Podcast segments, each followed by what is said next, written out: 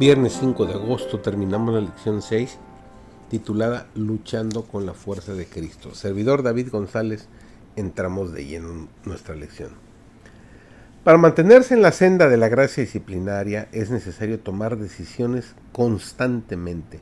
En el mismo centro de, de las disciplinas espirituales están nuestras decisiones que no nos permiten compadecernos de nosotros mismos o desear abandonar el sendero cuando el crisol se pone al rojo vivo. Por lo tanto, mientras transitamos por el sendero de la fe, ¿cuáles son las disciplinas espirituales que nos ayudarán a sobrevivir en el crisol, manteniéndonos en la ruta del crecimiento continuo hasta alcanzar el oro puro del carácter cristiano? En primer lugar, el oro se refina mediante la disciplina de una voluntad activa. Pero hay cosas que Dios no puede hacer. Dios no puede forzar nuestra voluntad, no puede obligarnos ni a arrepentirnos ni a serle obedientes, pues de otra manera nos convertiríamos en simples peones en un juego de ajedrez celestial. En el crisol, nuestra decisión de arrepentirnos y obedecer es la clave para el cambio espiritual. Por esto, nuestra voluntad debe convertirse en el campo de batalla en el que choquen las fuerzas sobrenaturales que nos rodean, porque esta voluntad que constituye un factor tan importante del carácter humano fue en ocasión de la caída entregada al dominio de Satanás. Desde entonces, él ha estado obrando en el hombre para expresar y ejecutar su propia voluntad, pero para completa ruina y miseria del hombre.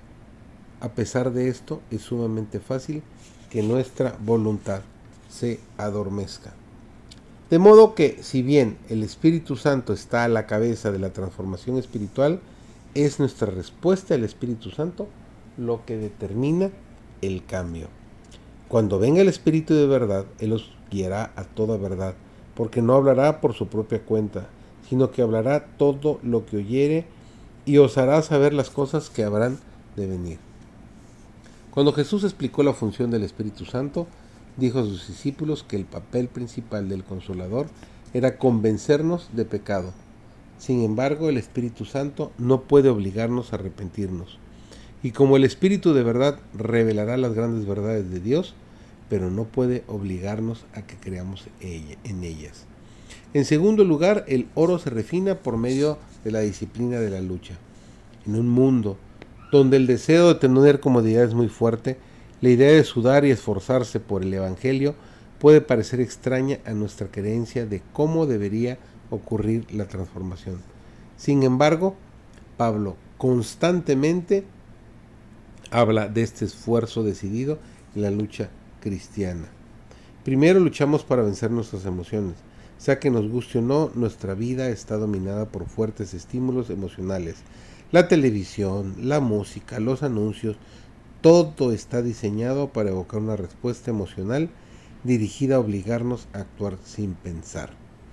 ¿Cuántas veces hemos decidido comer, comprar algo, ir a algún lugar basados en nuestros sentimientos y lo que terminamos comiendo, comprando o haciendo puede tener muy poco en común con los propósitos de Dios para nosotros? En segundo lugar, luchamos para vencer hábitos profundamente arraigados, Vivimos saturados por una cultura que trata constantemente de seducirnos con la necesidad de sentirnos bien todo el tiempo y la tentación de pensar que Dios debería hacerse cargo de todo el trabajo duro. Y en tercer lugar, luchamos para vencer poderes sobrenaturales de maldad. Si bien luchamos contra nuestras emociones y nuestros hábitos profundamente arraigados, nuestra mayor lucha es contra Satanás muy temprano debemos darnos cuenta de esto para que el Señor nos ayude a poder superar esta difícil etapa de nuestra vida.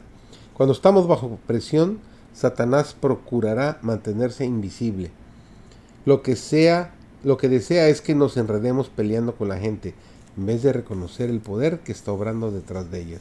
Sin embargo, a menos que comprendamos lo que está pasando en realidad, nos sentiremos tentados a pelear con la gente y el proceso del refinamiento del oro en nuestra vida se detendrá.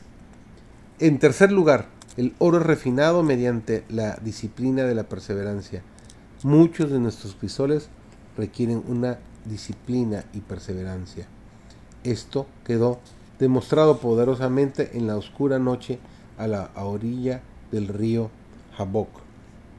La historia de Jacob destaca la tensión que puede haber estado sintiendo en todo este capítulo. En primer lugar, toda transformación es obra de Dios, pero esta obra de Dios raramente se produce sin importantes decisiones y grandes esfuerzos de nuestra parte. Jacob luchó con Dios hasta que obtuvo la bendición que anhelaba, perseverando con fe, y Dios recompensó su perseverancia. Y en último lugar, el oro se refina a través de la disciplina de la comunión. La disciplina de una voluntad activa, la disciplina de un esfuerzo resuelto y la disciplina de la perseverancia, todas tienen un propósito, mantener nuestros ojos fijos constantemente en Cristo. Esta es una disciplina en sí misma porque hay muchas razones para evitar una comunión íntima con Dios.